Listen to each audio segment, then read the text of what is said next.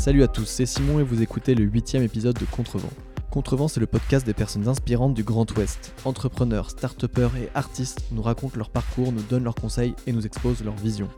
Pour m'aider à faire découvrir ces histoires passionnantes, rien de plus simple, il suffit de t'abonner sur l'appli d'écoute sur laquelle tu te trouves. Ainsi, en plus de t'assurer de ne rien louper sur les sorties des derniers épisodes, tu feras remonter Contrevent dans les suggestions des applications. Je compte sur toi. Pour ce huitième épisode, j'ai eu l'immense chance de rencontrer le cofondateur d'une marque de vêtements qui fête à peine ses 10 ans mais qui était en avance sur son temps, Fred Munier de Fago. Pour les trois personnes du fond qui ne connaissent pas Fago, c'est une marque de vêtements responsable qui compense 100% de ses rejets de CO2 en plantant un arbre par vêtement acheté chez eux.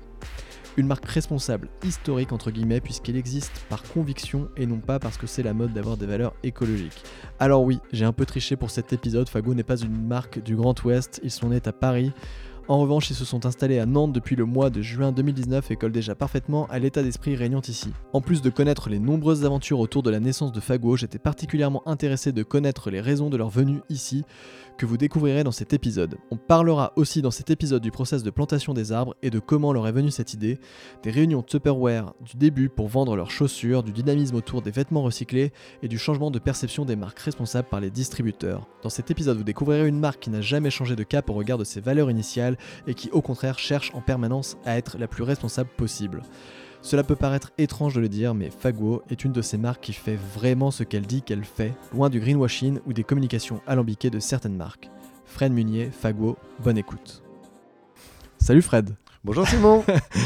Deuxième petite prise pour le bonjour. Euh, écoute, merci de m'accueillir ici euh, dans au sein des bureaux de Fago. Pas de quoi. cool. On est très heureux. Je suis hyper flatté euh, que tu aies accepté mon invitation parce que je sais que tu es hyper sollicité vu que vous venez juste d'arriver à Nantes. Bah, on est très heureux. On essaie de se dégager un pas mal de temps pour, euh, pour intégrer cette communauté nantaise qui a l'air fort sympathique. On va parler un petit peu de cette communauté nantaise un peu plus tard. Euh, ma première question elle est très simple. Si tu n'étais pas là avec moi, qu'est-ce que tu serais en train de faire? À cette heure-là, je pense que je serais en train ou de finir une réunion ou de traiter les derniers mails de la journée ou de me remettre sur mes mails alors que j'ai pas fait un seul mail de la journée.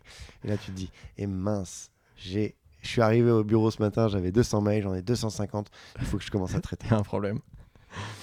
Deuxième question aussi très simple, est-ce que tu peux te présenter? Je m'appelle Frédéric Munier, j'ai 33 ans. Euh, je suis plutôt un homme heureux, dans une attitude assez positive, et j'ai créé avec Nicolas Rohr, mon associé, il y a maintenant plus de 10 ans, la marque Fago. Ok. Euh, il y a un employé de chez euh, Chara que tu as vraiment envie de recruter. Le mec est très bon, il est là depuis 10 ans, toute sa famille s'habille là-bas. Il parle espagnol, il vient d'une autre planète, il connaît pas la marque Fago. Tu lui dis quoi pour le convaincre de vous rejoindre? C'est une très bonne question. on, a la chance de ne pas avoir besoin de convaincre beaucoup les gens chez nous, mais euh, je lui dirais si tu as envie de développer ta curiosité, viens chez nous. Il te répond euh, Bon, je me suis un peu renseigné, j'ai vu que vous plantiez des arbres euh, quand on achetait un vêtement Fago. Vous plantez vraiment des arbres? On plante vraiment des arbres et on les plante en France. Viens les voir. Est-ce que tu peux raconter un petit peu ce qui se passe exactement justement quand on va, quand on va planter, euh, quand vous allez planter ces arbres, en fait, j'aimerais bien que tu racontes un peu le parcours euh, de, ces quelques euros qui servent à planter des arbres. Enfin, tu, me dis si je me trompe, mais en gros, moi, quand je vais acheter une fringue Fingo, je me dis, ok, euh, je vais planter un arbre avec mon achat. Mais qu'est-ce qui se passe exactement? Mes petits euros là qui rentrent chez le retailer, ça, ils font quoi? Comment ça fonctionne? Alors, je pense qu'il faut partir du, premier constat chez Fago, c'est qu'en fait, on est la première entreprise de France à avoir calculé nos émissions de carbone prévisionnelles. Donc, on calcule ce que l'on va polluer en fonction de ce que l'on va dépenser. Donc, si on achète un micro pour faire un podcast, bah, ça va émettre des émissions de CO2. Et du coup, on va essayer de mesurer toutes ces émissions de CO2. Et on en, on en arrive à un constat de pollution.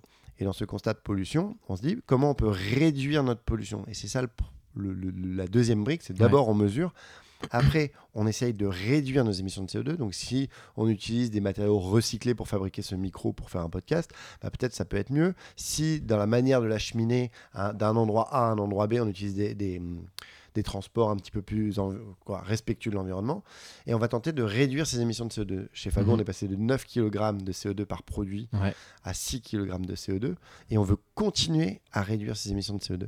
Et enfin, la dernière brique qui, est la plus, on va dire, la plus parlante, mhm. c'est le fait de planter un arbre pour chaque produit vendu. Bah parce qu'en fait, il y a des émissions de CO2 qu'on va pas réussir à réduire, ou pas suffisamment vite, ou pas suffisamment, euh, euh, ou pas complètement. Et du coup, c'est de se dire bah, mince, qu'est-ce qu'on fait avec ces émissions de CO2 restantes? Et en fait, on s'est dit, on va planter un arbre en France, proche du consommateur, pour qu'il y ait un aspect rigolo et un aspect, bah, en fait, euh, je suis consommateur, j'ai envie d'aller voir mon arbre, bah, je vais sur euh, la carte des forêts sur le site Fago et je vais voir mon arbre. Et comment ça se passe? Bah, C'est une partie de notre chiffre d'affaires qu'on dédie à ça. Et nous, on va subventionner des projets de plantation euh, avec notre pépiniériste Nodé, qui est un pépiniériste qui est le leader de la pépinière en France et qui va nous mettre en relation avec des propriétaires terriens et dans lequel nous, on va arriver et les aider à faire aboutir leur projet de, de mise en place d'une forêt et sur différentes euh, euh, typologies de projets. Ça va être de la ou, une euh, ou un projet souvent de ça peut être de la transmission à long terme ou de ou d'avoir des essences un peu différentes dans un environnement de forêt mhm. etc voilà il peut y avoir plein de typologies de projets différents ou bien faire des abris pour les animaux etc parce que la forêt a, a plein de vertus dans son écosystème. Et évidemment stocker du carbone puisque nous c'est pour ça qu'on subventionne. Ok et ma question d'après, mais tu viens d'y répondre, c'est est-ce que je peux aller voir mon arbre ou pas? Enfin, Visiblement, tu as un petit code et tu peux aller voir, c'est ça ton arbre Alors, on, on, ne peut pas voir son arbre mathématiquement, par contre, on peut voir tous les arbres Fago. Il n'y a pas le rattachement euh, d'un arbre et d'un produit, il n'y a pas de numéro en fait sur le produit. Donc, mhm. il n'y a pas de numéro sur l'arbre. Euh, c'est quelque chose qu'on a toujours rêvé. Après, c'est très, très complexe à mettre en place, parce que derrière, il faudra aller mettre aussi un numéro sur chaque arbre et vérifier que ce numéro est suivi, etc. Et non, et du coup, on peut aller voir tous les arbres Fago, donc les 1,3 millions d'arbres qu'on a plantés en France. Euh, ils sont tous géolocalisables avec les essences, dans quelle parcelle, avec les coordonnées GPS sur notre site internet.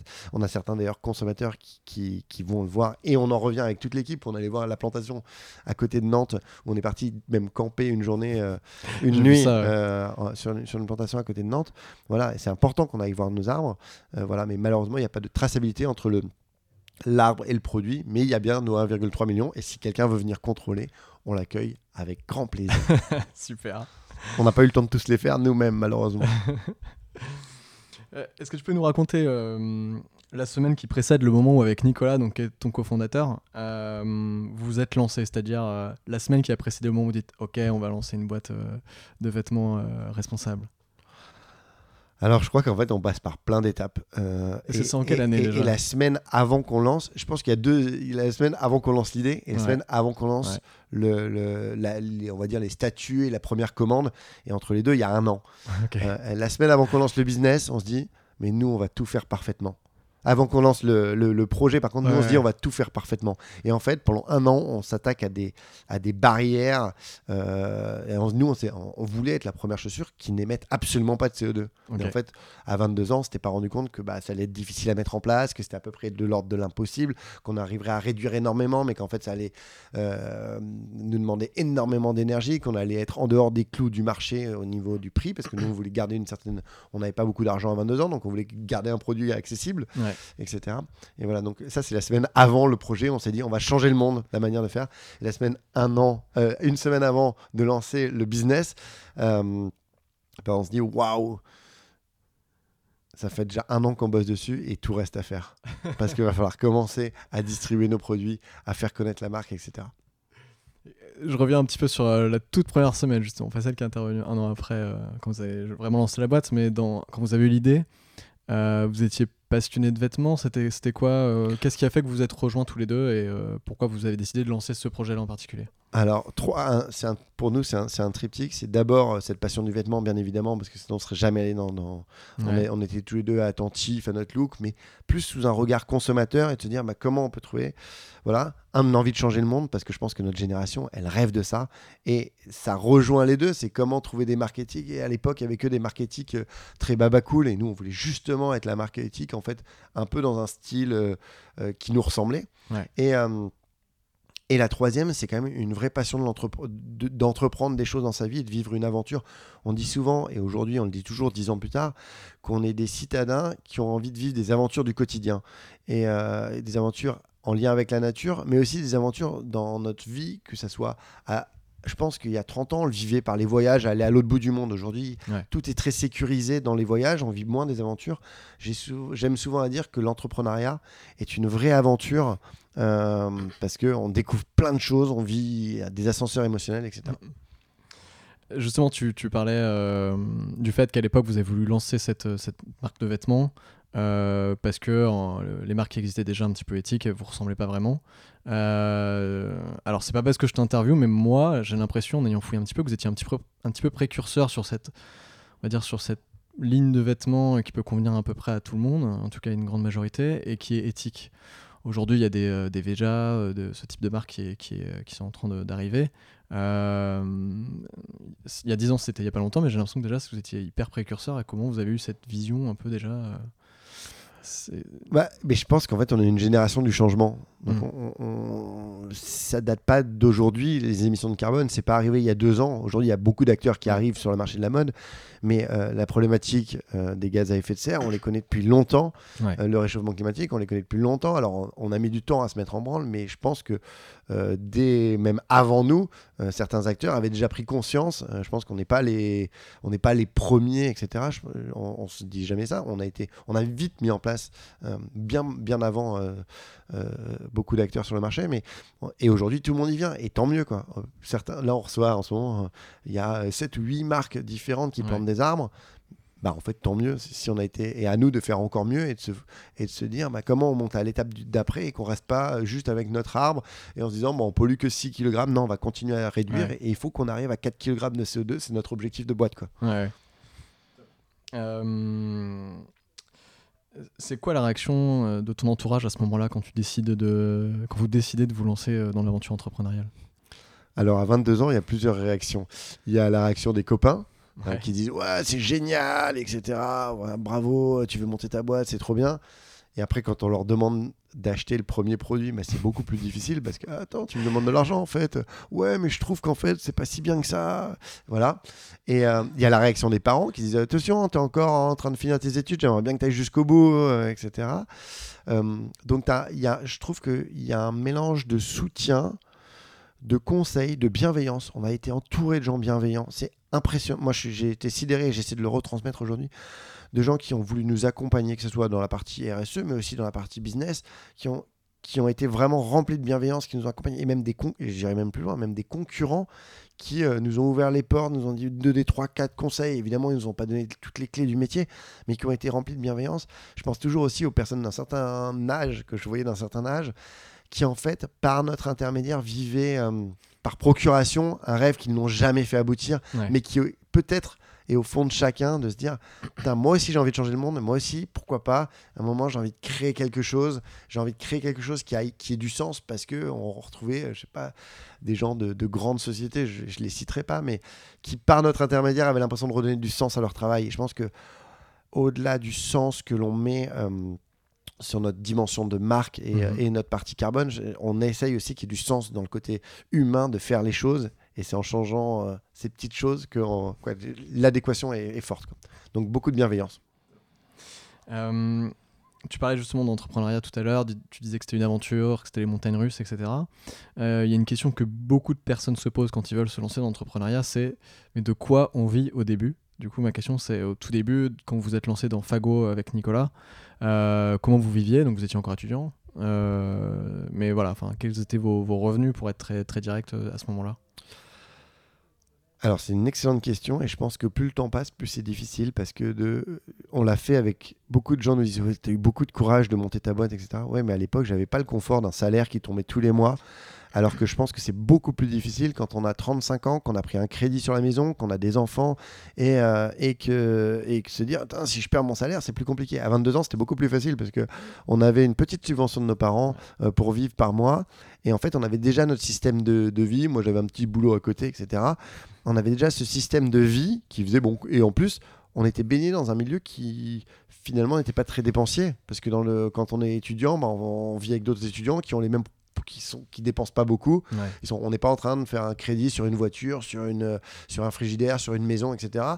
Euh, donc, euh, donc finalement, on a un rythme de vie assez faible. Euh, et on a eu la chance, nous, avec Fago, de se payer très rapidement. Alors au départ, on se payait 600 euros, mais ce qui déjà faisait que ça allégeait vachement nos parents sur notre rythme de vie d'études, où bah, du coup, bah, on pouvait presque s'autofinancer. Quoi. Voilà, et puis petit à petit, on est monté d'étape en étape. et je pense que c'est pas au maître de se dire que on c'est important que l'entrepreneur se paye parce qu'il doit être dans un certain confort. Il va déjà passer beaucoup d'énergie dans sa boîte. Et du coup, il ne faut pas que, que ça soit trop difficile. Et après, sur la petite parole politique, j'aime le rappeler, mais qu'on est dans le plus beau pays du monde pour créer sa boîte, c'est qu'on a quand même cette chance d'avoir euh, le chômage qui peut vous aider. Pas toujours. Pas, tout, pas toujours, suivant les, les modalités, etc. Mais, mais c'est quand même une énorme. Moi, j'aime le rappeler c'est qu'il y a peu de pays qui vous disent bah, presque, je suis prêt à te payer pendant 24 mois pour que tu montes ta boîte et que peut-être que tu retournes sur le marché, quoi, que tu essayes et que tu te loupes. Quoi. Mm. Et je trouve ça génial et il faut quand même le souligner parce que parce que c'est un avantage que tous les pays n'ont pas. Et quand j'entends des gens qui disent ouais, je vais aller créer ma boîte en Angleterre parce qu'il y a mon impôt, je dis bah en fait euh, pour créer ta boîte vraiment le meilleur pays c'est la France. Ouais. Euh, tu disais tout à l'heure, euh, quand on s'est lancé, qu'on a commencé notre projet, nos potes nous disaient Ouais, lance-toi, c'est trop bien, machin, etc. Et quand il a fallu leur demander d'acheter, c'était un peu plus compliqué j'ai fouillé un peu sur le net et j'ai vu qu'au début, alors c'est peut-être une, interprétation d'un journaliste, hein, mais qui disait que vous faisiez des espèces de réunions Tupperware au début avec des potes de potes pour vendre les, vêtements. Euh, est-ce que tu peux nous expliquer un peu comment, comment vous êtes organisé pour faire ça et comment vous avez réussi à convaincre les premières personnes d'acheter euh, vos vêtements? Alors c'est une, excellente question et je pense que ça, ça, fait partie de nos facteurs clés de succès qui ont marché à un moment T et en fait, quand on s'est lancé avec Nicolas, on connaissait rien du marché de la distribution, mais vraiment rien du tout. Donc on s'est dit, on va créer un site e-commerce et euh, on va demander à nos copains on n'appelait pas ça des ventes Tupperware, c'était exactement ça. On va demander à nos copains d'organiser une vente dans leur appart euh, à Lyon, à Nantes, à Angers, à Paris, euh, etc. On a essayé de faire, euh, je crois qu'on avait fait une dizaine de villes dans lesquelles on avait un copain qui était devenu l'ambassadeur de Fago local, qui organisait une vente dans son appartement, qui ramenait ses copains et en même temps nous ramenait la communauté qu'on avait créée sur Facebook. Et voilà, donc c'était assez basique, mais en fait, comme on était à une période des réseaux, du début de l'émergence de Facebook, où c'était beaucoup plus facile de, communiquer avec une, euh, avec une communauté, et, euh, et ben en fait, ça a créé toute une émulation. On avait plus de personnes inscrites dans ces ventes Tupperware slash vente privée euh, dans des appartements que de gens, que de paires de chaussures disponibles, puisqu'on a annoncé 5000 paires de chaussures disponibles et on avait plus de 5000 personnes qui potentiellement voulaient la paire puisqu'ils étaient inscrits dans les groupes ou dans les événements. Et voilà, et du coup ça a été un franc succès. Euh, et, je pense que été un franc succès parce que c'était une époque, un moment, un moment sur les réseaux sociaux, une période de notre vie où aussi on avait beaucoup investi dans, le, dans un nombre d'amis pas possible parce que dans le monde étudiant, on avait un nombre d'amis euh, pas possible entre les villes d'origine. Chacun était parti aux quatre coins de la France pour étudier, etc. Et voilà, donc je pense que ça a été un, vrai. Mais on avait essayé de le reproduire sur un deuxième lancement de produit trois ans plus tard et ça avait été bien plus complexe et on, on s'était complètement rétamé. Donc parfois, ça fait partie de ces buzz qu'on n'a pas complètement contrôlé. On y est allé, on a organisé ces ventes Power parce qu'on ne savait pas comment adresser la distribution traditionnelle, à savoir revendre à des magasins multimarques, etc. On mhm. avait l'impression que ça allait être impossible, que ça allait prendre trop de temps, etc. Du coup, c'est pour ça qu'on s'était dit, on va faire du direct to consumer. Mais en fait, petit à petit, ben, ça a été un franc succès et, petit à petit, on a retransformé après coup euh, sur euh, de la vente à des magasins multimarques. Top. Euh, si tu n'avais pas créé Fago, tu ferais quoi là maintenant? Si j'avais pas créé Fago, c'est toujours une bonne question qu'on se pose régulièrement en se disant ah, qu'est-ce que j'aurais envie de faire et, même qu'on se pose pour, pour la suite je pense que si je n'avais pas créé Fago, je, je, continuerai à essayer d'emmener des hommes, parce que moi, c'est ça qui m'excite aujourd'hui dans mon métier, c'est d'emmener des hommes autour d'un projet de valeurs communes mhm. et de les emmener dans viens, ensemble, on va essayer de faire vivre un rêve. Et voilà, et c'est ça qu'on fait au quotidien. Donc, j'espère que c'est ça que je ferai euh, dans une entreprise, dans un, peut-être dans une association, peut-être dans je sais pas dans, dans quelle euh, voilà et, et, sûrement sur la sur, sur la matière euh, euh, des réductions de CO2 parce que c'est ça qui, qui, nous anime. Ok, tu parles tu parles justement de l'équipe et ça tombe bien parce que il y a une de mes questions qui était combien aujourd'hui vous êtes dans l'équipe et et voilà et comment comment comment le groupe enfin comment cette équipe est vie comment vous managez cette équipe là toi et Nicolas justement? Alors aujourd'hui, on est 70 dans l'équipe. Euh, on n'appelle pas ça un groupe encore. Justement, on, essaie de rester une équipe à taille humaine. Euh, et, c'est un challenge de tous les jours parce que cette équipe, en fait, à la fois, on est une boîte qui a très bien marché et à la fois, en 10 ans, on est passé de 0 à 70 ce qui est à la fois beaucoup et pas beaucoup. Euh, je m'explique, c'est qu'on a eu le temps de passer par plein d'étapes où on avait un temps de, de, digestion avec mon associé Nico. C'est de se dire, bah, on est passé de 2 à 4, on a appris à fonctionner à 4, puis après de 4 à 8, puis on a appris à fonctionner à 8, puis on avait peut-être un an pour apprendre à fonctionner à 8, ce qui est très long, ce qui n'est pas le côté... Euh, ce que souvent, quand on imagine les startups, ils sont passés de 0 à 800 en un an.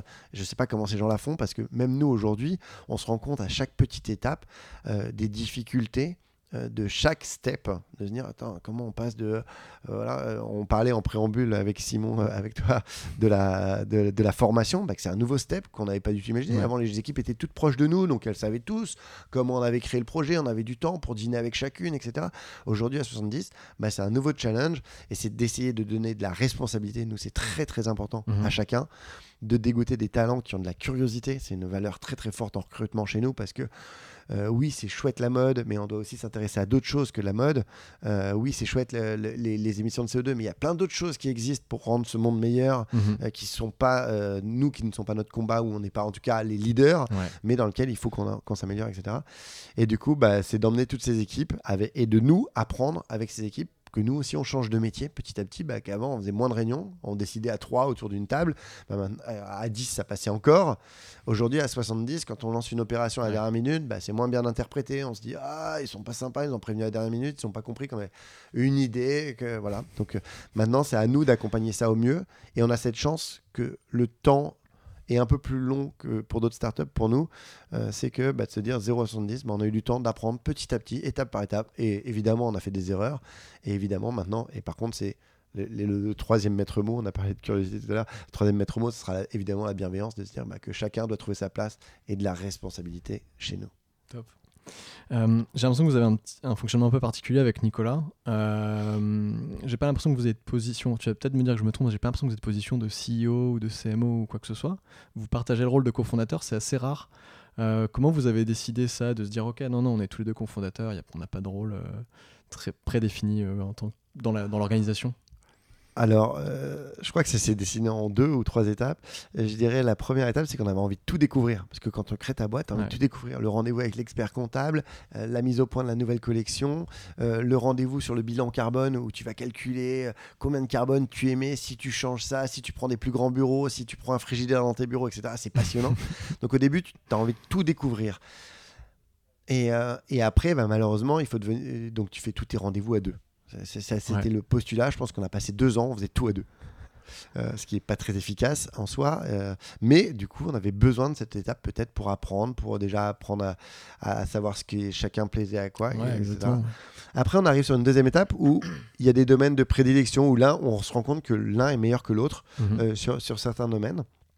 Bah, là, il faut l'accepter déjà individuellement parce que quand tu te dis putain, il est meilleur que moi là-dessus, il y, a un petit côté challenging énorme. Et puis après, il y a des domaines de compétences, et ce sera la troisième étape, c'est les domaines de compétences où en fait, quand on recrute quelqu'un en dessous de nous, on est obligé de partager la fonction. On ne peut pas manager à deux. On dit souvent ça chez nous. On peut co-diriger à deux et on pense que c'est une vraie valeur chez nous de co-diriger à deux parce qu'il y a toujours un avocat du diable, un mec qui est plus dans l'innovation, l'autre qui est plutôt dans euh, de se dire euh, euh, bah non, enfin attention, il faut qu'on soit prudent. Il y en a un qui a envie de prendre des risques, l'autre pas, etc. Il y en a, mhm. voilà. Il y a, on dit toujours dans les équipes, il y a le conservateur et il y a l'innovateur, voilà. Et je pense qu'on se complète pas mal sur différents sujets avec mon associé Nico là-dessus. Et du coup, je disais, le, troisième étape, du coup, c'est quand il y a du management. Et là, on est obligé de dire non, attends, le e-commerce, on peut pas être deux à aller manager le mec, qui, le, notre directeur du e-commerce. Il faut qu'il y en ait un seul qui prenne la parole si on en parle, on n'en parle que à deux. Et après, du coup, euh, c'est ce qu'on essaye de faire avec nos petites imperfections, nos petits avis, etc. Mais on essaie de se respecter. Et encore une fois, si on le fait en mode bienveillance entre nous deux, parce que je pense que c'est la question, elle est beaucoup entre nous deux. Chacun finalement a ses équipes un peu dans la boîte. Si on le fait en, bienveillance entre nous deux euh, et dans la vision commune de dire notre objectif, c'est de faire de la croissance maîtrisée mhm. et de réduire nos émissions de CO2, je pense que l'objectif est respecté euh, et du coup, bah, ça se passe bien. Alors, il y a Eram qui est rentré dans, le capital de votre entreprise euh, à, deux, fois différentes, il me semble. Mmh. Je J'ai pas de bêtises. Euh, pourquoi vous avez décidé de faire rentrer ces investisseurs et qu'est-ce que ça vous apporte aujourd'hui? Alors la première année, euh, alors peut-être reprendre sur l'investissement parce que je trouve ça toujours important de le rappeler et on, leur, doit toujours une fière chandelle, c'est qu'à l'époque pour créer ça, à 22 ans, on avait besoin de 50 000 euros. On a réussi, Nicolas et moi, à faire chacun un emprunt de 17 500 euros Et il nous manquait encore 15 000 euros. Et on a essayé d'aller voir les banques qui voulaient pas nous prêter, etc. Des, des, des- deux jeunes de 22 ans avec les. T'es en train de tuer un ma peu- question- une de mes questions. peu vas-y, vas-y. Et non, et du coup, il il manquait 15 000 euros. Et on s'est dit, mais mince, qu'est-ce qu'on fait? Il nous manque 15 000 euros. On allait voir 13 copains qui ont chacun mis entre 500 et 2000 euros. Ouais. Et, euh, et qui sont devenus actionnaires de Fago, au même titre que Nicolas et moi étions actionnaires de Fago. Voilà, et, et ces actionnaires, bah, en fait, sans- à l'époque, on est vraiment allé les chercher, euh, ils le savent, hein, pour le- pour l'argent, parce qu'il nous fallait ça pour lancer la première production, ouais. lancer le site internet, etc. Euh, et, euh, et en fait, euh, et en fait, c'était déjà une super aventure humaine parce qu'ils nous ont vachement accompagnés. On avait fait des cartes de visite parce qu'ils voulaient des cartes de visite d'associés, etc. C'était assez rigolo. On, peut s'imaginer jeunes de 22 ans qui, qui investissent dans leur première boîte. C'est des sommes énormes à 22 ans. Imaginons, on perdait. Ils pouvaient pas se payer leurs leur, leur trois mois de vacances. euh, voilà, donc c'était quand même des enjeux. Et on leur est toujours très reconnaissant. Et en 2012, on arrive à, à un stade de Fago où il fallait qu'on on investisse un peu plus sur la croissance du futur. Voilà, on, on a réussi à- avec les premières années, avec les bénéfices qu'on générait, à tout réinvestir, ce qui s'est toujours passé chez Fago, à réinvestir 100% de nos bénéfices dans le développement de la société. et, euh, et en 2012, ben, c'était un peu plus difficile. On se dit, euh, on avait entendu beaucoup parler de levée de fonds, etc. Et on se dit, on avait déjà été approché par pas mal d'acteurs pour est-ce que ça vous intéresse, qu'on mette des, des- des sous dans votre boîte, etc. Euh, et, euh, et là, on- du coup, on est parti en roadshow. On savait pas qu'on allait signer avec le groupe euh, ERAM, mais on est parti en roadshow. Et, et en fait, on a rencontré au milieu de ce roadshow le groupe ERAM. Mhm. Et ça a été vraiment, je pense, que c'est le seul groupe qui nous a dit bah en fait nous c'est votre vision RSE qui nous intéresse et c'est pas spécialement parce que euh, je crois qu'à l'époque on faisait plus 2 millions de même pas un million et demi de chiffre d'affaires. On avait calculé que ça représentait à peu près une heure de chiffre d'affaires du groupe annuel. Donc autant vous dire que c'était pas vraiment pour ça euh, qui, qui venait nous chercher euh, la, la prospect même si on en allait tripler quadrupler euh, etc ça allait pas faire euh, énorme Euh, et il nous avait dit bah en fait c'est- cette dimension RSE et cette dimension startup qui nous intéresse chez vous. Et c'est ça qui nous avait fait matcher en se disant bah ouais bah justement du coup ils vont tout mettre en œuvre. Là où d'autres nous avaient dit Ah, attention les fonds ça peut vous casser la dynamique RSE vous allez plus pouvoir tenir votre engagement d'un arbre toutes les méfiances que je pense n'étaient pas complètement fondées parce que mais peu importe. En tout cas ça a été ça le coup de cœur et, c'est pour ça qu'ils nous ont accompagnés euh, au départ en, en prenant euh, 20% puis en montant à 49% euh, en 2017 de mémoire Mhm. euh, et voilà, et du coup, euh, et aujourd'hui, c'est une histoire qui se passe toujours bien. Ils restent minoritaires, euh, fortement minoritaires, puisqu'ils sont à 49% chez nous. Euh, et, on pense qu'on s'apporte mutuellement. Eux nous apportent de la vision, de, de la, de se dire bah, comment on peut voir un peu l'étape d'après, plus grand, tout en nous laissant assez maître de notre rythme de croisière. Euh, et, euh, et nous, peut-être qu'on apporte en plus, même s'ils le déploient de plus en plus, comme tous les acteurs de la mode, mais en plus, cette, cette, euh, on apporte cette vision un peu du dynamisme, de tout est possible, de cette un peu. Moi, j'ai- j'aime parler de notre. euh, qui, qui se perd petit à petit, mais cette innocence de jeunesse. Ouais. Et je pense que si on avait eu 20 ans de métier dans la, dans la chaussure, dans la mode et dans le prêt-à-porter, jamais on se serait lancé comme on s'est lancé. On se serait dit c'est pas possible, on va jamais réussir à trouver notre segment, etc. Et notre innocence du début a fait qu'on s'est lancé avec beaucoup moins de, de prérequis. Ok. Ça fait 10 ans maintenant que vous avez lancé Fago. Oui, Euh, sacré anniversaire. C'est quoi ton meilleur souvenir avec Fago? On- Alors, il y a, pas mal. euh, Il y, en a- beaucoup. Il y en a beaucoup. Non, on a, on a, mais ça, devient un peu habituel de le dire. Du coup, ça, ça dénature un petit peu. On, dit souvent, c'est la première fois où on se baladait dans la rue avec Nico et on a vu une paire de fagots au pied de quelqu'un et on s'est dit Tu le connais? C'est ton pote c'est mon pote? Non. Non, attends, personne de nous le connaît mais c'est génial Il y a un mec qu'on connaît absolument pas qui porte des fagots. Voilà, et ça a été, le, je pense, un des, des, des, des, sou- des souvenirs fondateurs. Et euh, après, euh, il y a eu un nombre de visites sur des plantations de forêt euh, qui, qui ont été, euh, qui, qui ont été très chouettes. Il y a eu. Quand vous avez été voir les forêts que vous aviez plantées, ça c'est ça, ouais. Je me souviens spécialement d'une plantation où on avait fait nos premières photos, etc. Et on y était retourné quatre ans plus tard. Ouais, et c'est ça. Et les arbres avaient grandi, c'était dingue, ça. Et on se dit, mais en fait, c'est tout le sens de ce qu'on pouvait espérer en plantant ses premiers arbres. Parce qu'en fait, on s'imagine toujours quand on plante des arbres que c'est déjà très grand. Mais en fait, un arbre, quand on le plante au début, ça fait 25 cm de hauteur. C'est tout petit, ça paraît tout fragile, Ouais. etc. Et de se dire, bah, en fait, les arbres qu'on a vus tout petits, Mhm. euh, qui faisaient 25 cm, bah, maintenant, ça fait 2 mètres, 2 mètres 50, etc. Quatre ans plus tard, ça a mis son temps, etc. Mais bah, ça avait une, une forte valeur et ce sera peut-être le, le souvenir que, que, que je citerai pour Contrevent. Il est planté où le premier arbre? Il est planté en Normandie, à Camembert, dans la commune qui fait Camembert. Euh, Le voilà. Camembert, voilà. C'est une belle anecdote. Exactement. à, dire, à demander en soirée, est-ce que vous savez où est planté le premier Ah, arbre Fago, Fago, Eh ben, Camembert. À Camembert. Euh, tu disais tout à l'heure, le- l'entrepreneuriat, c'est des montagnes russes. Euh, je vais te demander aussi le pire souvenir avec Fago. Il est assez bien identifié celui-là. Euh, les meilleurs, il y en a plein. Ouais. Euh, non, les, les pires souvenirs, c'est, euh, je pense que c'est toujours en lien avec les, les, les humains, quoi, les hommes chez nous, Mhm. les, les équipes. Ouais. C'est que on, on lève en août 2012. Euh, million et demi d'euros, donc c'était énorme en 2012, quatre- Mhm. trois ans et demi après la création avec le groupe ERAM, on en parlait tout à l'heure. Et, euh, et pendant 4 mois, je parlais tout à l'heure du roadshow, on se chauffe, on dit à tout le monde qu'on va faire une Mhm. croissance de dingue, parce qu'il faut dire ça au fond. Donc on s'en convainc presque nous-mêmes. Et on- du coup, on avait mis un plan de dépenses en place, etc. De... Et, euh, et en fait, on se rend compte en janvier 2013 qu'on est complètement à côté de la plaque en recette, qu'on a très bien tenu le business plan des dépenses, mais qu'on est complètement à côté de la plaque. Et là, on gèle tous les recrutements qui étaient prévus et on sort une personne. On sort une personne, euh, alors pour, pour plusieurs motifs, mais on la, on, la licencie pour, euh, parce que je pense qu'on s'était trompé dans, la- dans notre profil de poste, et aussi parce qu'il fallait vite qu'on fasse des économies et qu'on allait partir complètement dans le mur. On a Mhm. eu de la chance en 4 mois de le repivoter très Ouais, vite, ouais. mais, euh, mais que c'était très dangereux et qu'on a dû dire à cette personne, mais en fait, on se sépare de toi parce qu'on a fait les fous, qu'on pensait être riche. Et en fait, euh, on voit qu'on va pas tenir un an euh, si on continue Ouais. à ce rythme-là.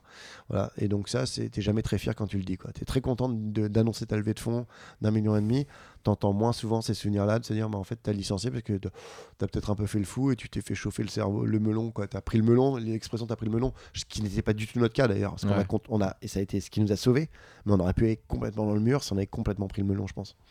Et c'est jamais très euh, évident d'aller dire à un collaborateur, mais en fait, euh, on va se séparer. euh, Ouais. Surtout quand il n'y a pas de conflit plus flagrant que ça. Quoi. Ouais. Alors, vous êtes installé à Nantes depuis le mois de juillet. Exact. Et justement, j'avais des, deux petites questions par rapport à ça. J'ai vu un interview de Nicolas qui passait sur, euh, sur une radio, j'ai complètement oublié le nom, je suis désolé, euh, où il disait que, que ça faisait 7 ans que vous réfléchissiez au fait de, de quitter Paris. Euh, pourquoi vous avez mis autant de temps pour quitter Paris? Parce que j'ai jamais le bon moment. Euh, non, non, c'est euh, bah, c'est- une longue réflexion. Et en fait, c'est- parce qu'on on s'est fait acculer par notre propre souhait qui est, je pense, nous on a tous les deux grandi en province.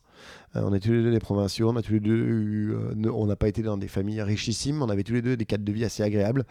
Et en fait, je pense que on avait envie de repro- malheureusement, c'est un peu triste tout, mais retrouver, le, ouais, reproduire un peu le, le modèle que, dans, dans lequel on avait pu évoluer. Ouais.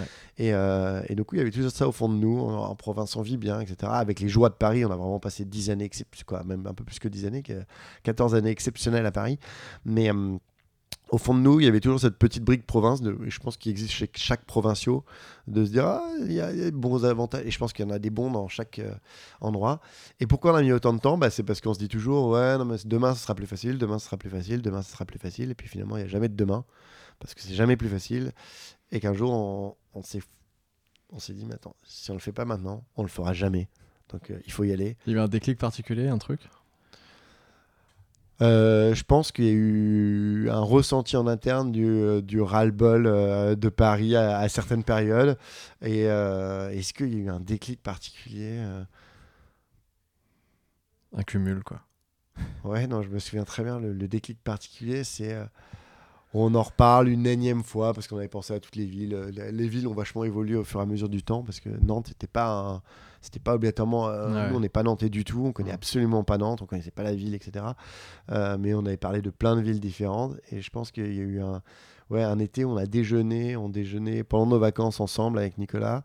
Et, euh, et on est sorti de ce déj en réévoquant le truc. Je me souviens, moi, je partais presque. Quand j'étais au début de mes vacances, Nico était sur la fin.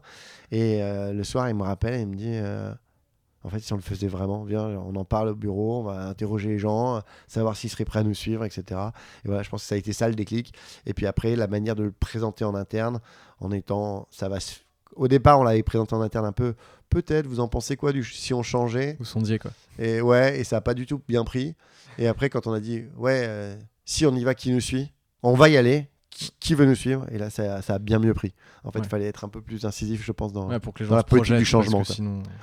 Ok. Et euh, bon, c'est pas pour, euh, pour euh, brosser dans le sens du poil Nantes, mais euh, pourquoi vous avez choisi Nantes? Je- Nicolas, dans ce même interview, disait que vous aviez passé trois jours, un an avant de venir vous installer à Nantes, et que ça a été un peu ça qui vous a fait décider Nantes. Quelles sont les raisons? Alors, euh, j'aurais encore plus d'honnêteté que Nicolas. c'est que je pense qu'il y a une première raison, c'est qu'il nous fallait une métropole. Ouais. Euh, on n'avait pas le choix, on pouvait pas emmener tout le monde à Brive-la-Gaillarde. quoi. Ouais. Euh, parce que si on voulait, qu'il fallait, on a des équipes. Il, l'a que- dit aussi dans l'interview, Ah, pour, sa défense, pour sa défense. Non, non. Donc, euh, non, non, il nous fallait une métropole. Et, à- et après, pourquoi Nantes? Bah, Nantes a été classée ville verte. C'était un des éléments importants. Et après, en effet, quand on a, quand on a découvert Nantes, bah, en fait, on y a vite pris goût. Cette proximité avec la mer. Euh, et voilà, et après on a été très très bien accueillis aussi par une, un institutionnel qui s'appelle Nantes Saint-Nazaire Développement, Ouais. qui nous a vraiment vendu vachement bien la ville et, euh, et qui nous a en effet emmené euh, trois jours en visite à Nantes, mais juste merveilleux, et, et ça a fini de nous convaincre. Ok, cool. Euh, là maintenant, on va parler un petit peu de ton, ton actu, en fait, de, vo- de votre actu avec toi, toi et Nicolas. C'est des anciennes et aussi des nouvelles actus. Euh, T'as déjà commencé un peu à évoquer ce truc-là, donc euh, c'est pour ça que je te disais, ah, tu, tu es en train de parler d'une de mes questions, mais je suis tombé sur un article de Capital, un vieux, un vieil article qui dit euh, Nicolas Rohr et Frédéric Munier, 24 ans tous les deux, ont récolté 20 000 euros auprès de leurs proches. Ils ont aussi un peu menti à leur banquier pour obtenir un emprunt étudiant de 30 000 euros. Tu encourages les jeunes à mentir à leur banquier Non, pour de vrai, je pense pas, parce que je pense que C'est le journaliste qui a écrit ça Ouais, mais je pense que. euh, ouais, ouais, non, mais c'est possible qu'à l'époque je l'ai dit. hein. Je sais pas de quand date l'article. Je me vois très bien le dire. C'était Mais au tout début, c'était Ouais, ouais, genre et- 2 et, 3 et je ans. pense que euh, aujourd'hui c'est quelque chose que je vois chez les entrepreneurs déjà d'être dans la. En fait, le fait de mentir à un banquier, c'est pas ça qui me choque plus que ça, parce qu'en fait, tant qu'on lui, lui s'en fiche, lui, quoi, c'est pas grave euh, par rapport à la déontologie, j'ai envie de dire. C'est plutôt grave par rapport au risque cou- encouru, dans le sens où quand vous faites un emprunt, vous êtes caution de l'emprunt, et quand vous, si vous mettez tous vos économies, plus vous faites un emprunt pour créer une boîte, et qu'à la fin la boîte elle se plante, et que vous devez non seulement assumer l'échec d'une société, plus, et on en voit autour de nous, parce qu'on parle toujours beaucoup des belles histoires, mais on, on voit aussi les mauvaises histoires où le mec il a planté une boîte et il a 35 ans, le même âge que moi, il est encore en train de rembourser l'emprunt de la boîte qu'il a plantée il y a 10 ans. Quoi. Ouais. Et, euh, et ça, ça fait ça, c'est ça, c'est pas drôle. Donc je dirais euh, éviter de prendre des emprunts personnels, éviter toute caution dans la mesure du possible. Et je sais que c'est pas toujours possible, voilà. Euh, mais euh, mais là où je, je continue à avoir cette ligne directrice, c'est trouver tous les moyens nécessaires en mesurant les risques euh, pour euh, bah, contourner le système, les, les fameux c'est pas possible, c'est pas possible. Et quand on allait voir la banque pour leur dire on voudrait un emprunt pour créer notre boîte, qu'est-ce qu'ils nous ont dit C'est pas possible, monsieur. Vous avez 22 ans, vous êtes encore en école, machin. Et quand on leur a dit ah ouais, mais en fait, c'est pas vraiment pour. ah, ok, on allait voir une autre banque, on leur dit oh, je veux un emprunt pour finir euh, de payer mes études. Ah, c'est possible, monsieur. Voilà. Du coup, pour rentrer dans les cases, il faut savoir un peu. Euh, Donc c'était vrai quand même. Donc c'était vrai. Et donc, euh, c'est tout à fait vrai. Et Mais t'encourages pas les, gens à mentir à banquier. C'est ça, les, montants sont pas exacts, parce que je disais, Oui, oui. 17, 000 17 500 euros, mais peu importe. Et, euh, et en effet, c'était un emprunt étudiant. J'ai une autre question par rapport à ça. Euh, vous avez emprunté une partie à, à des proches, etc. Tu le disais tout à l'heure, des, des Alors, c'est copains. pas qui ont emprunté, hein, c'est ouais, enfin, c'est- ouais, c'est du, cap- quoi, c'est- Ouais. c'est du capital risque. du quoi. capital risque, pardon, euh, directement à des personnes que vous connaissiez. Euh, ça t'a pas fait peur d'aller emprunter cet argent à des gens que tu connaissais? Si. Pour de vrai, si. Non, non, mais euh, je me souviens. Je me souviens Enfin, D'emprunter, toujours pas emprunter, pardon. Ouais, ouais, de, de- de- que de, non, mais finalement, le, ouais, l'objet est le même. C'est De c'est- demander à des proches C'est d'investir ça, dans ta d'investir dans une société, etc., en sachant pas. Et alors, il y, a- il y a deux phénomènes. C'est qu'un, déjà, pour avoir ces 13 copains, on a dû en parler à une 50, soixantaine. Ouais. Donc ça, il faut toujours le rappeler parce qu'on voit toujours, Ah, euh, c'était facile. Non, non, non. En fait, nous, on a. Et ces 50, 60 personnes, tous ceux qui disent non, ils disent un peu plus pourquoi ils disent non? Euh, bah ouais, en fait, j'y crois pas, ton truc est nul, mais en fait, il y a trop de marques, en fait, euh, t'y arriveras jamais, la RSE, tout le monde s'en fout, euh, les arbres, c'est nul, machin, t'arriveras jamais à tenir, voilà. Et, et en fait, tu te prends tout ça, ils te le disent pas, ils te le disent pour appuyer leur nom, Ce qui est tout à fait leur droit. Et, et d'ailleurs, on dit souvent que ça nous a fait énormément grandir. Et ils oublient que toi, tu es le premier investisseur. Et c'est toi qui es en train de faire ton emprunt de 17 000 euros. Lui, tu lui demandais que 500 euros ou 1000 euros. Toi, tu es en train de faire 17 500 euros d'emprunt. Et, euh, et, et on dit toujours que c'est tous ces noms qui nous ont vachement euh, aidés, en fait. Presque plus que les oui. Et, et pour, euh, pour finir, un autre, un autre souvenir, c'est un copain qui me dit écoute, Fred, je t'aime beaucoup et tout. Si tu as besoin, je suis prêt à mettre 1000 euros. Mais j'ai pas envie de le faire. Donc en fait, je le ferai pour t'aider un peu en mode. euh, et je lui avais dit, bah non, euh, viens pas. euh, Faut que tu y crois. voilà, ouais, faut, faut que tu y crois, il faut que tu sois prêt à prendre le goût du risque. Il faut pas que moi, en plus, ce que tu disais tout à l'heure, c'est que je me sente coupable si je perds ces 1000 euros. Quoi. Mhm. Et on leur avait bien tous rappelé, on avait fait des scénarios que l'argent était potentiellement perdu et qu'on le reverrait jamais. Quoi. Alors on allait tout faire, évidemment, pour. Mais il faut être conscient. Alors c'était, on en rigole maintenant aujourd'hui parce que 1000 euros, ça nous semble pas la même somme qu'avant, mais 1000 euros quand on est étudiant, qu'on a 22 ans, quand je dis on tient un été entier sur 1000 euros. Quoi. Mm. Donc c'est énorme, c'est comme. euh, C'était des sommes énormes. Et en effet, les gars, ils nous avaient la pression. Et cette pression est devenue positive parce que c'est devenu nos meilleurs ambassadeurs. Ouais, ouais, ouais, ça fonctionne bien ça. Euh, J'ai vu que cet été, tu as été mentor pour le Fan Truck. Euh, je sais pas si je prononce bien d'ailleurs. Vous, vous m'excuserez ceux Ouais. qui s'occupent du Fan Truck. Euh, Est-ce que tu peux expliquer ce que c'est et nous dire quels ont été tes trois der- les trois derniers conseils que tu as donnés avant de quitter l'événement? Alors, euh, l'événement, pour peut-être pour rappeler à tout le monde, c'est euh, c'est euh, quand même c'est un petit camion itinérant qui passe et qui fait pitcher euh, des jeunes entrepreneurs devant des acteurs assez importants. euh, de, de- le- du capital investissement Ouais. euh, bancaire et euh, surtout capital investissement et voilà il passe dans toutes les villes de France je crois je n'ai pas la liste exhaustive mais euh, Ouais, dans, dans les grandes cas, villes, ouais. dans les grandes villes et, euh, et il rassemble à chaque fois euh, cinq entrepreneurs ou six euh, et qui viennent pitcher leur idée en trois minutes et au bout de trois minutes, il y a un lauréat. Euh, et après, il y a un lauréat par région. Tous ces lauréats se rassemblent sur une ville euh, finale. Et il y a un ré- lauréat par région. Puis après, il y a des lauréats et à, à Paris qui sont accompagnés un peu plus. Et à la fin, il y a de l'investissement dans les, dans les sociétés. Voilà. Et, euh, et voilà, il est trop... et du coup, on m'a proposé de venir parrainer, euh, coacher, je sais pas comment on dit, mais euh, de venir aider euh, ces, ces entrepreneurs à, pitcher à Nantes. Et les, les trois conseils que je leur ai dit, c'est finissez par une phrase d'accroche, ayez le sourire, je dirais, et, et enlevez tout le, tout le ton négatif que vous pourrez avoir, je crois. J'avoue que les, ça, commence à dater, ça date d'il y a au moins deux mois, et wow Question piège. Non mais c'est très bien, c'est très bien. Ça te dérange pas de faire dormir tes équipes dehors en automne euh, pour payer moins cher votre séminaire? Alors malheureusement, on n'a pas payé moins cher, mais euh, non, ça ne me dérange pas du tout parce que c'était euh, D'ailleurs, on l'a présenté comme ça. On, on rentre juste de je, vais, cette- je vais juste expliquer avant Ouais. de, de quoi je parle en fait parce que c'est hum, Fago, vous avez fait un, c'est un séminaire hein, quand même. hein, C'est ça. un, un séminaire dans, dans une forêt Fago vous avez fait. Vous étiez plutôt en tente, etc. Et voilà. C'est pour ça que je dis que vous aviez dormi euh, en automne dehors. Mais C'est exactement ça. Non, c'est qu'on se rend compte que bah, nos équipes euh, euh, véhiculent ce message tous les jours de se dire on plante un arbre. Et depuis longtemps, on avait dit il faut qu'on leur fasse vivre des expériences de dingue avec les arbres. ouais. Et qu'aujourd'hui, bah, les expériences de dingue qu'on leur faisait vivre, euh, c'était bah, les emmener euh, sur une plantation une fois, ils voyaient un bout de plantation, etc. Et on s'est dit, bah, en fait, si on leur faisait un peu dans le rêve idéal, c'était euh, la nuit à la belle étoile dans ma forêt. ouais. Et, et ça faisait longtemps qu'on en parlait avec Nicolas. Et en fait, on s'est dit, on a confié la, la gestion du séminaire à deux collaboratrices et qui nous ont dit, euh, oh tiens, on aimerait bien faire ça. Et là, on s'est dit, bon, allez, c'est le moment. Si on- si on- un peu comme le déménagement. Si on le fait pas maintenant, on le fera jamais. On aura toujours des bonnes excuses. Oui, mais le séminaire cette année il tombe fin septembre, c'est pas dingue. Au niveau de la météo, il y a plus de risques. Si toi, euh, voilà. Et on s'est dit, allez, go, on y va. Et du coup, on a fait un partenariat avec Ottawa, qui est un, Ouais. qui est un, qui est un- qui est un gros euh, pour, pour essayer de, de, de faire dormir tout ce monde-là sous la tente en sortant un peu nos collaborateurs de leur zone de, de, de confiance, quoi, de, Ouais. de- de- habituelle. Et, euh, et je pense que et tout le monde en regardera un souvenir éternel. Et c'est ça qu'on voulait, vivre un souvenir éternel dans une de nos forêts. Voilà. Et, euh, et- ça pour, pour se dire, tiens, on a fait quelque chose d'extraordinaire et qui correspond à nos valeurs. On se voyait mal leur dire, eh, cool, on vous paye un avion pour aller à Marrakech. Ça marche. Euh, j'ai fait un petit exercice. J'ai googlé euh, certains trucs sur internet pour, à propos de, de la déforestation. Je suis tombé sur un truc qui dit que la Russie en 2018 a détruit 18,7 millions d'hectares de forêt, soit 27 terrains de foot par minute, euh, en sachant que 80% des espèces terrestres sont des habitants de- des forêts. Euh, c'est trop tard pour la planète. Euh, moi, je suis un positiviste. Je suis sûr qu'on va y arriver. Ouais. Euh, c'est pour ça qu'on essaye de continuer dans la bonne direction.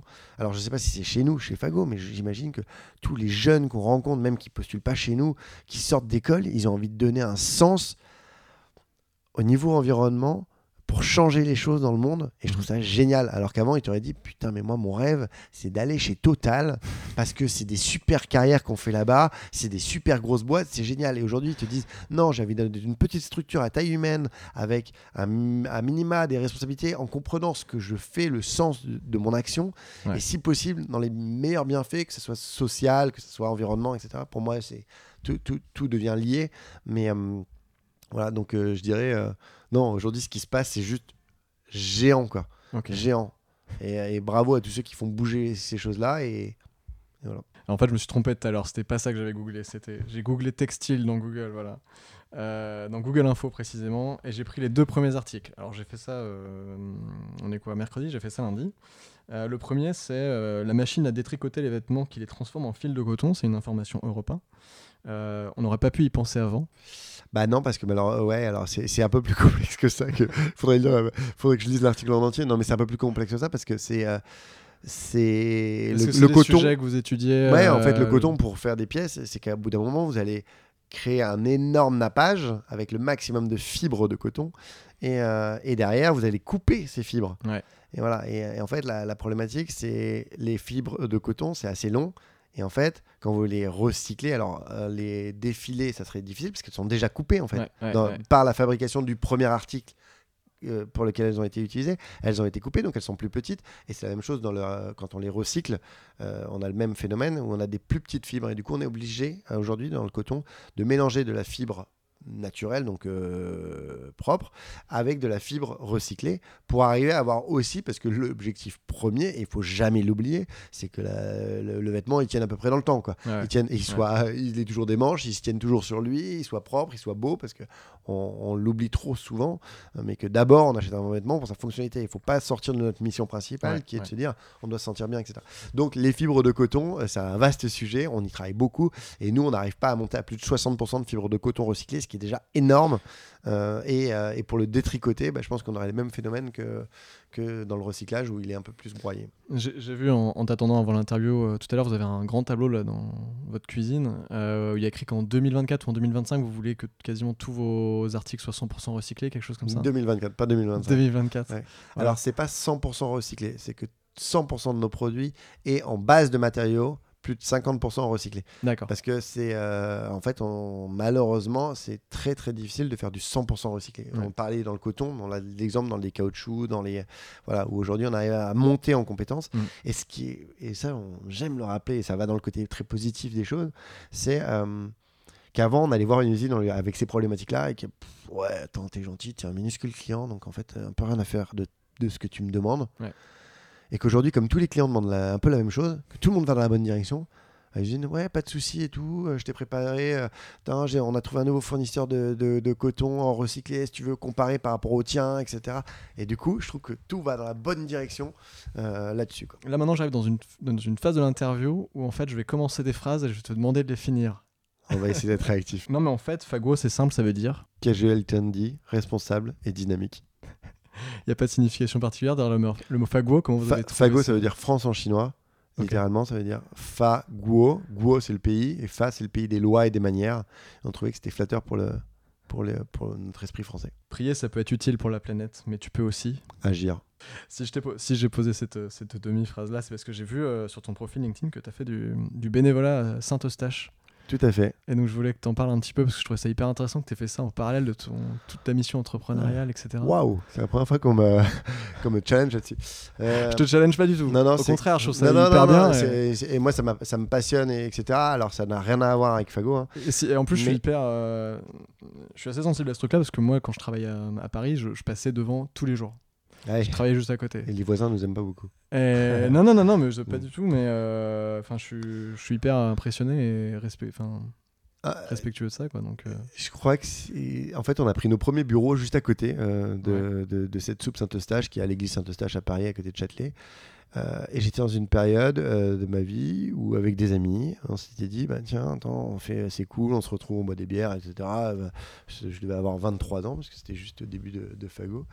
Et, et voilà, et on s'est dit bah, tiens, qu'est-ce qu'on pourrait faire? En fait, on s'est chauffé avec un groupe d'amis à dire tiens, bah voilà, on va essayer d'aller servir euh, la soupe populaire. Et puis petit à petit, je suis le seul à y être resté parce que les copains, je sais pas, avaient d'autres choses, euh, machin, qui n'ont pas tenu l'engagement. Et voilà. Et puis petit à petit, en fait, j'ai, comme dans une, entreprise classique, j'ai monté les échelons pour m'occuper d'une équipe. À la fin, on était, je m'occupais d'une équipe de 80 bénévoles qui s'occupaient du service.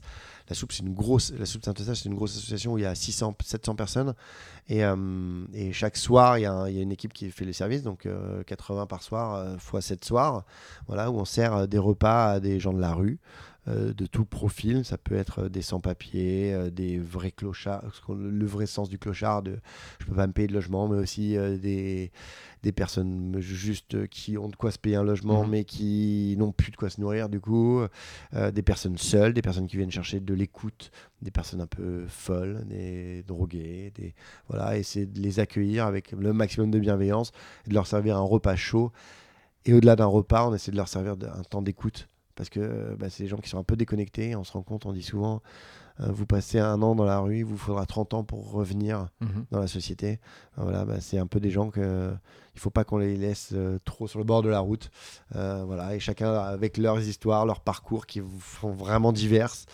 Et, je trouve que ce, lien avec l'homme, j'en parlais en début d'interview avec les équipes, mais, mais bah, ce lien avec l'homme, pour moi, il est très très fort. Troc tes Stan Smith pour des fagots, tu verras, c'est bien mieux. Plus confortable Évidemment. je vais l'en essayer après, on verra. j'ai pas de Stan Smith en même temps, je te dis ça, j'ai pas de Stan Smith. Euh, puisque ça reste entre nous, tu peux me le dire. T'as fait une connerie ce matin, c'était quoi? Waouh euh, Non, j'ai fait une connerie ce matin. J'ai oublié une période de, de, valider une période d'essai en temps et en heure. Ah bah voilà, tu vois. Ce matin, ça c'était ce matin. Tac. Mais tu, tu l'as la valider de toute façon. Bah, maintenant, maintenant, je l'ai validé. Ouais. Du coup, j'ai rattrapé ça au déjeuner. Je devais la valider euh, fin septembre. Je l'ai validé. Euh, on est le 11 octobre. Du coup, j'ai fêté ça comme tu veux. Je savais pas. Paris, c'est sympa, mais à Nantes, il y a moins de pollution. là, je vais arriver dans les 5 dernières questions de l'interview. Donc, c'est les 5 dernières questions que je pose à tous mes invités. Euh, ma première, c'est c'est quoi le truc au quotidien qui te fait gagner le plus de temps? Ah, C'est une excellente question. améliorer ma concentration. Permanence. Je me rends compte en 10 ans la manière dont j'ai progressé dans ma propre concentration, dans ma, manière de travailler. Et après, le petit, euh, on va dire, euh, le truc le petit plus geekos, euh, ça va être, je partage comme un Trello, ça s'appelle Wanderlist, mon truc, avec pas mal de mes équipes, et dans lequel je peux leur donner plein, assigner plein de tâches, etc. Et ça, c'est juste royal, et en plus, je vois quand ça avance. Et eux, tu les vois, ils font la tête à l'autre bout de l'open ah, space. Non, encore mieux. Non, non, parce que quand, dans quand je suis dans l'open space, je vais leur dire en direct. Ok, ça marche. C'est important. Euh, qui me recommandes-tu d'inviter sur ce podcast? Bah, je dirais euh, Rob Spiro de Imagination Machine. Ok, bah, très bien, ça tombe bien parce que je l'avais sur ma liste. Ma troisième question de mes dernières questions, c'est euh, c'est quoi ton rêve?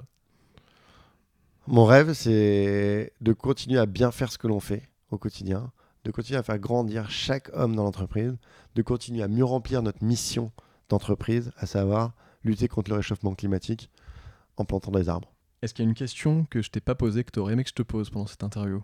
Waouh, tu m'en as posé tellement à mon avis, je n'en ai plus. Je pense ça comme étant un compliment.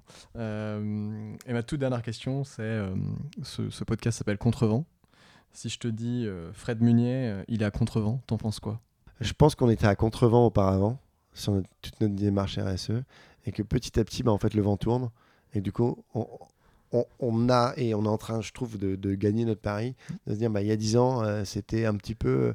Et là, j'entendais encore les Galeries Lafayette de Berlin qui nous rappellent en disant, ouais, en fait, on cherche des marques comme vous. Mais attendez, vous nous avez dit non il y a 3 ans. Bah ouais, mais en fait, maintenant, on cherche des marques comme vous. Ah bah super, génial. Donc ça y est, un contrevent, on se remet dans le vent. Donc vous avez réussi à faire tourner le vent, quoi, carrément. Bah, je suis pas sûr qu'on soit les seuls acteurs à faire tourner le vent. Vous avez fait mais, euh, mais, mais, je pense que notre génération, petit à petit, amène à ça et, la prise de conscience générale amène à ça. Et en fait, dans, dans le, la positive attitude, j'aime souvent rappeler qu'en fait, c'est le consommateur qui décide, quoi. C'est le consommateur qui décide de changer ou pas. Et, euh, et en fait, nous, on n'est que des suiveurs parce que le consommateur est prêt. Et voilà. Eh ben, merci Fred. Merci Simon. À bientôt. À très vite. C'était le huitième épisode de Contrevent. L'épisode t'a plu Je t'invite alors à t'abonner au podcast sur ton application d'écoute préférée. Si tu es sur iTunes ou Apple Podcast, je t'encourage à laisser une note et un commentaire. Tu peux aussi retrouver Contrevent sur Instagram pour ne rien louper sur la vie du podcast, contrevent-du-bas podcast. Merci pour cette super rencontre Fred, ce fut un véritable plaisir d'échanger avec toi et de rencontrer ton équipe. Je ne suis pas ici pour vous faire acheter des vêtements Fagwo, mais n'hésitez pas à aller jeter un œil sur leur site, ils sortent notamment des modèles en partie recyclés et c'est canon. La semaine prochaine, nous embarquerons à bord du Commodore Hotel, un bus de 30 mètres de long transformé en auberge de jeunesse itinérante vous amenant sur les meilleurs spots de surf de Bretagne, des Landes, du Portugal ou du Maroc. Nous échangerons avec Pierre Mingui, son créateur, autour de ce projet fou et unique. Si vous avez déjà pensé à un projet en vous disant non mais ça c'est impossible, n'oubliez pas de revenir la semaine prochaine, je vous assure que vous changerez d'avis. C'était le huitième épisode de Contrevent, on se retrouve la semaine prochaine dans vos écouteurs ou sur la route. Kenavo, bye, ciao.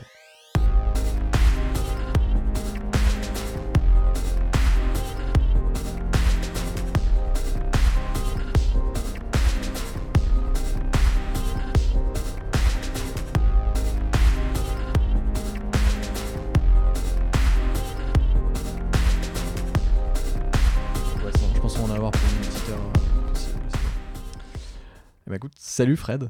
Bonjour, Simon. Merci de m'accueillir ici, Pas de quoi chez Fago. Euh, c'est bon. bah, attends, on va le refaire du coup. Ouais. En fait, comme tu m'as dit tout à l'heure, Non, mais c'est bon, tu vas. t'hésitais à enregistrer. Ah non, c'est bon, j'ai lancé. j'ai en fait, t'avais tout enregistré. Ouais, ça me Putain, non, merde, ce que j'ai dit Je lance et je laisse. Ah C'est pas grave, je- je rigole. Salut Fred. Bonjour Simon.